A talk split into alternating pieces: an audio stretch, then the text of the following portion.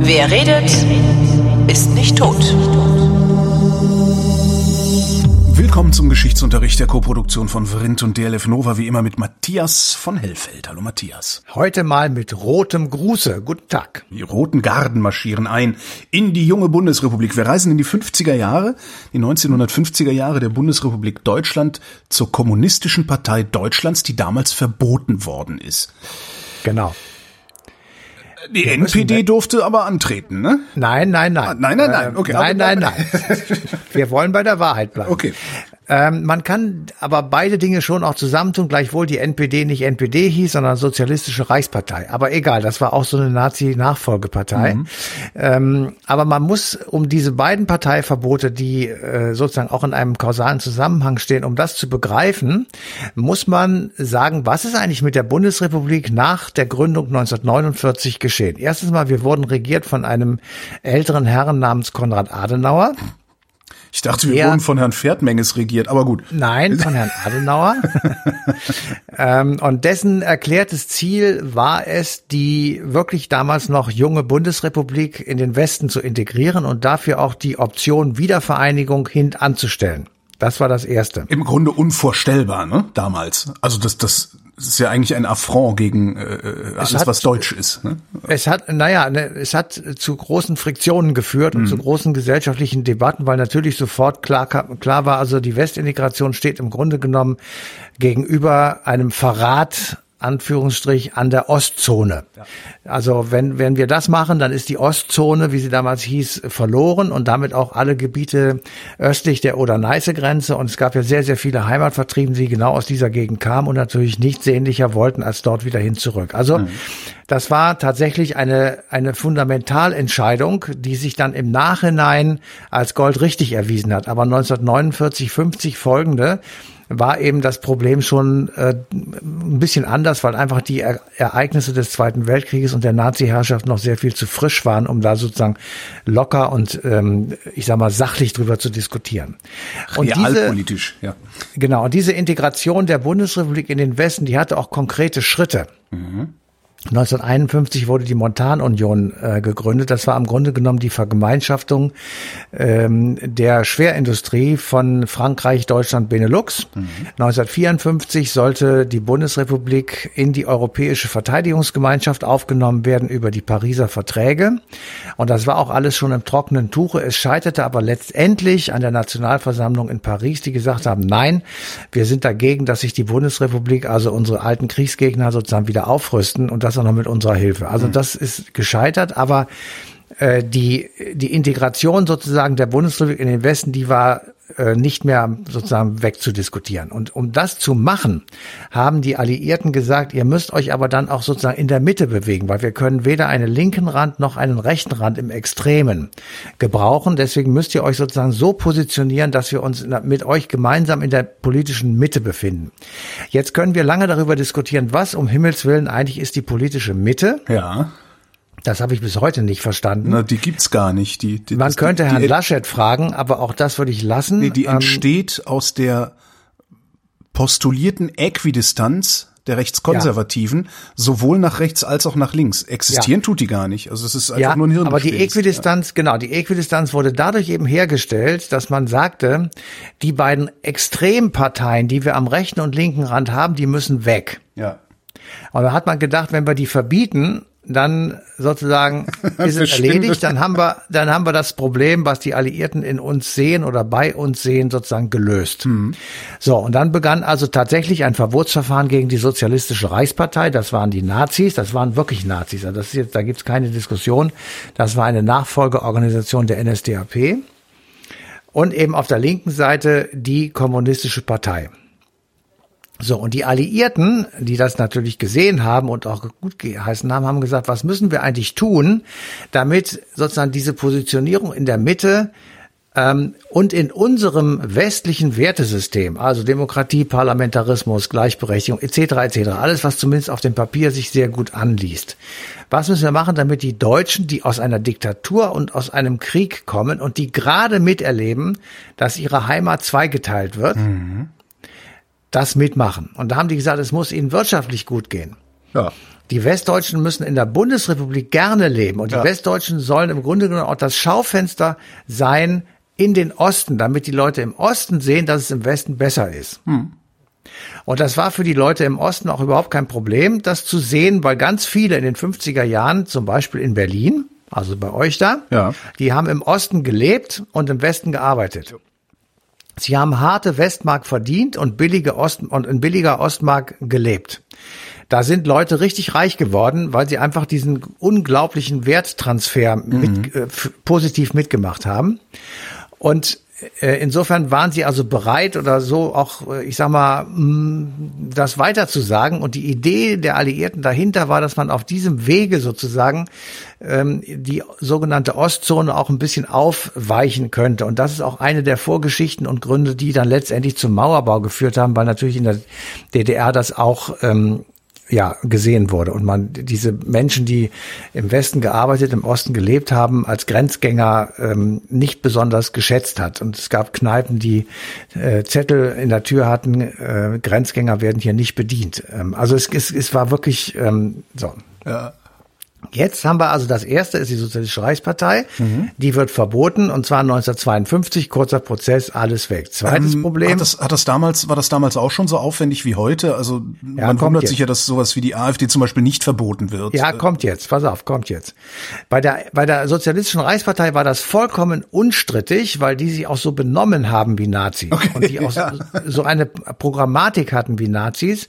Und zum Beispiel mit dem Herrn Rehmer, das war derjenige SS, glaube ich, Mann oder wer man weiß nicht genau, jedenfalls Freund und Anhänger Hitlers, ähm, der den 20. Juli verhindert hat in Berlin, äh, Major Rehmer, der war also auch Mitglied und der saß äh, in, in der, im Führungsgremium dieser Partei. Also das war wirklich vollkommen unstrittig.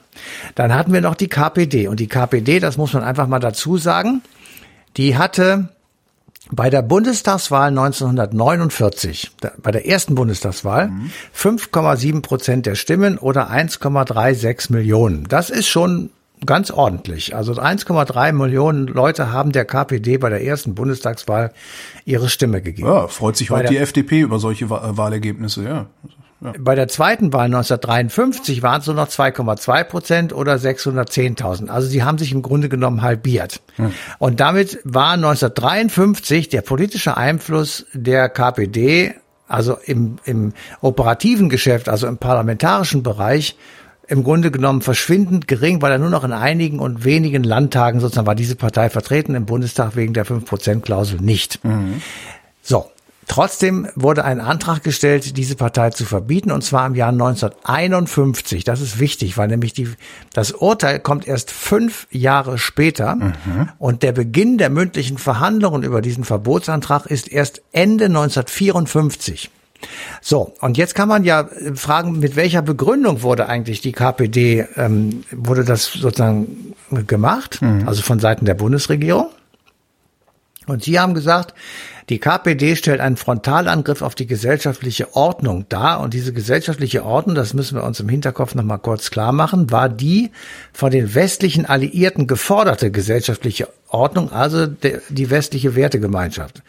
Da können wir heute sagen, super, dass sie das gemacht haben, aber 1950, 54, 55 war das etwas ganz anderes. Da Ja. waren die Leute sich nicht so sicher, ob das so toll ist. Naja, aus einer Monarchie kommend über eine Diktatur mal. und dann kommt jemand und sagt, Genau. hier, das ist Kapitalismus, das ist jetzt das Richtige. Genau, Äh, genau, hätte wahrscheinlich sogar du und ich gesagt, na, wer weiß. Wollen wir mal gucken, genau. Genau. Wollen wir mal gucken.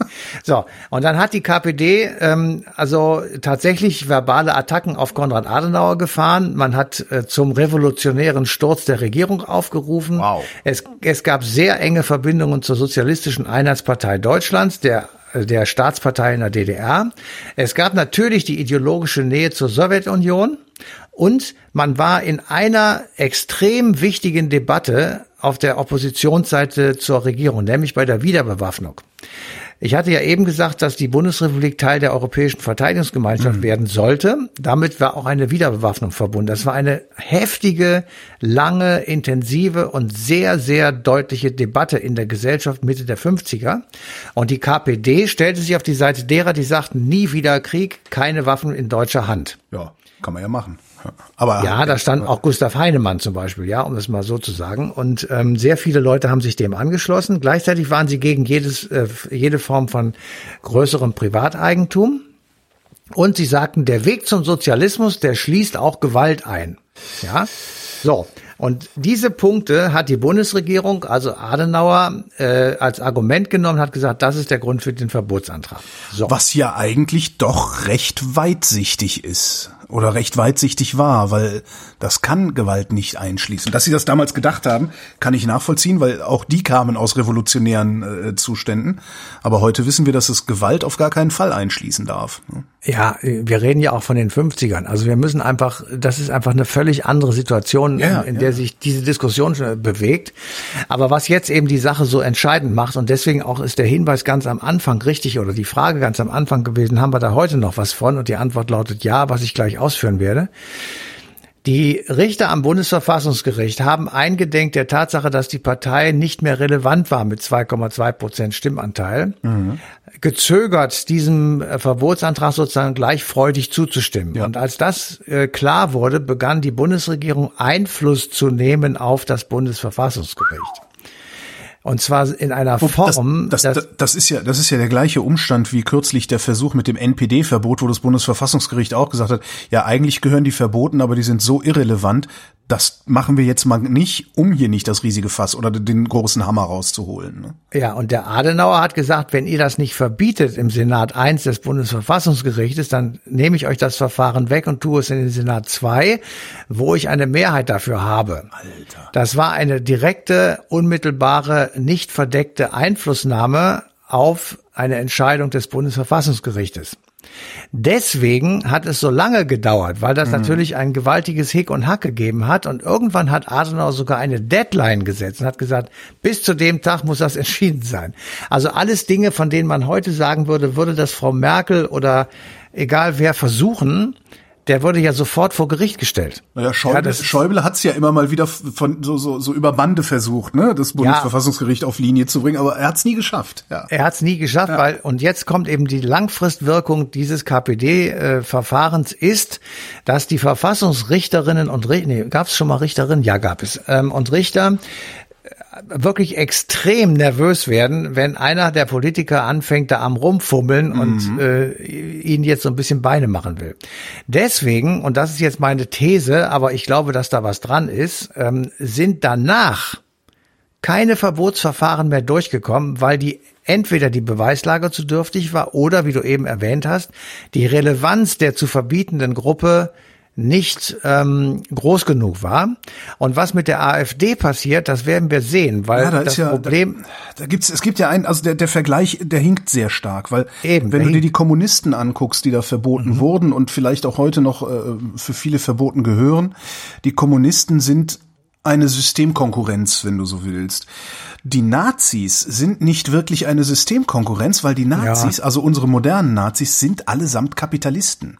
Ja. Wenn du, wenn du dir anguckst, was äh, die AfD in ihr Wahlprogramm schreibt und was für Politiken sie verfolgt, dann siehst du eine extrem ja, neoliberale Politik, die da passiert. Ja. Und das ist im Grunde ja im kapitalistischen Sinne und das macht es zusätzlich schwer. Also nur zu sagen, ihr seid menschenverachtend, ist die eine Sache, aber ihr seid menschenverachtend und ihr wollt unseren schönen Kapitalismus kaputt machen, macht es natürlich wesentlich leichter, äh, ja. äh, die aufs Korn zu nehmen. Ne? Ja, also ich sag mal so, es wird das Argument zählt für mich äh, nur am zum Teil. Ähm, ich glaube zum Beispiel die Diskussion um die Bedeutung von V-Leuten, die geht viel eher auf dieses erste Verbot zurück, weil da setzt der Staat, also das äh, der Bundesnachrichtendienst oder der Verfassungsschutz oder irgendwer einen Menschen ein, um etwas herauszukriegen, meinetwegen aus der Führungsstruktur der AfD oder mhm. der NPD oder ist egal.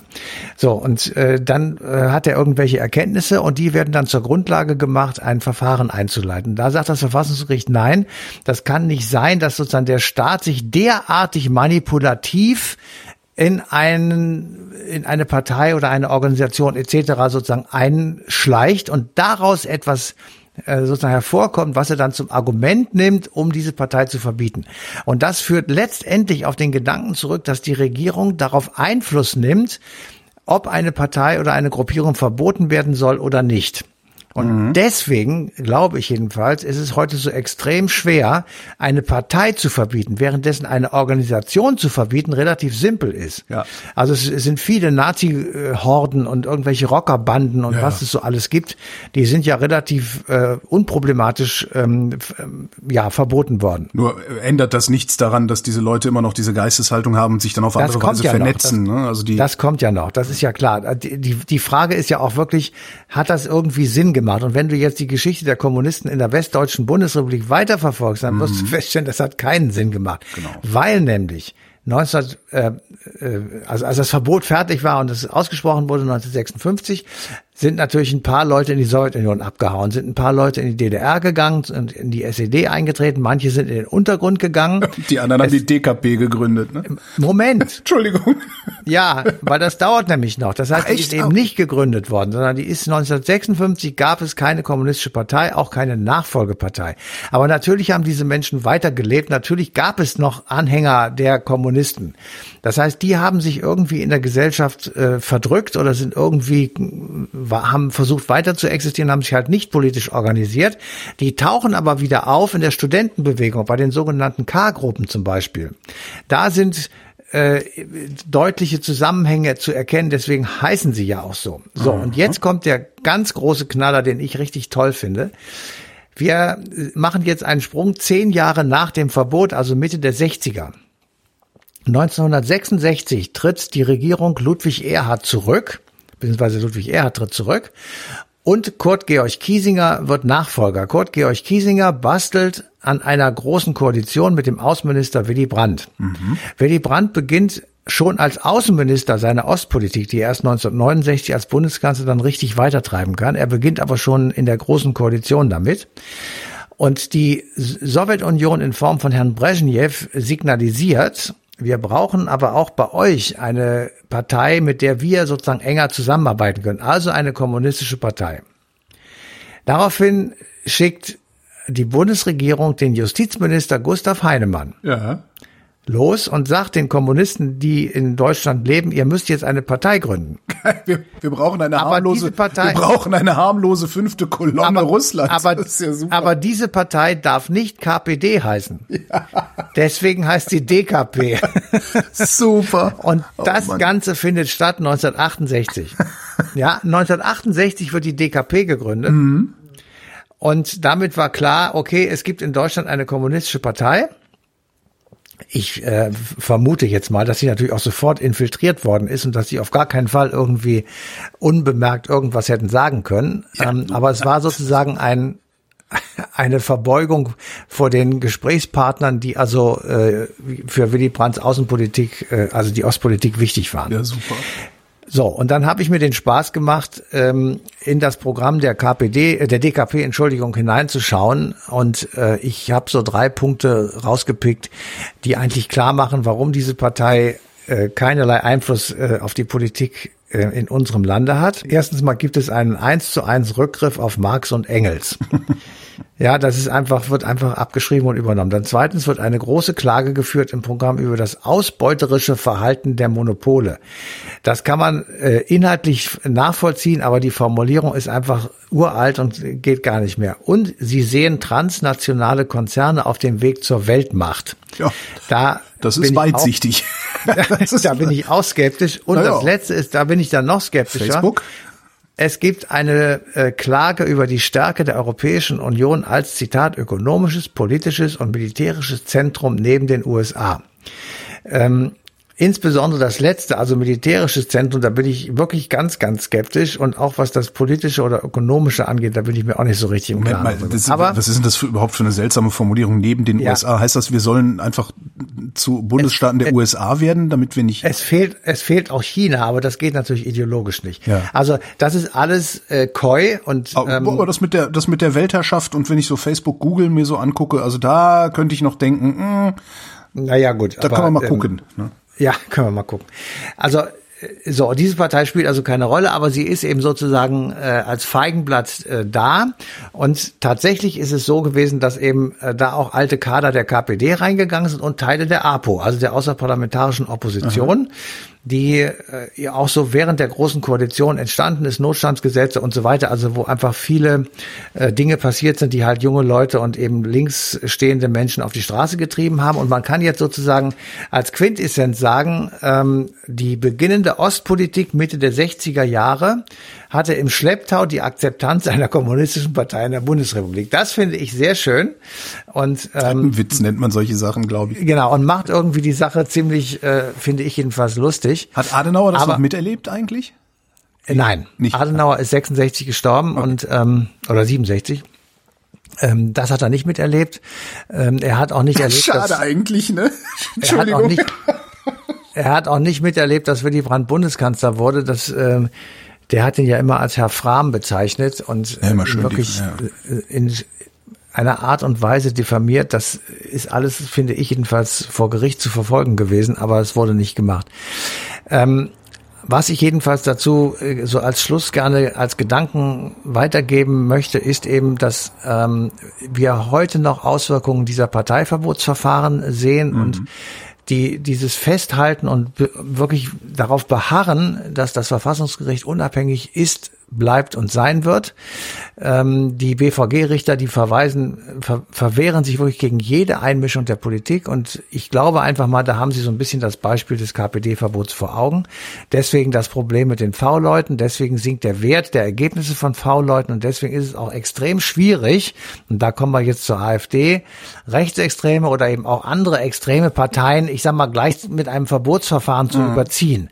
Das heißt, da musst du wirklich, also das, ich bin kein Jurist, aber da musst du wirklich handfeste Belege haben, die du meinetwegen für Herrn Höcke hast du die oder für diesen komischen Flügel, mhm. aber für Herrn Gauland oder für Herrn Meuthen oder wen auch immer, da wird's halt ein bisschen schwieriger. Und da, wo du, wo du sozusagen siehst, wo du es ja. belegen kannst, äh, bei Kalbitz zum Beispiel, äh, da macht die AfD eben in ihrem Sinne etwas Richtiges, indem sie Leute rausschmeißen.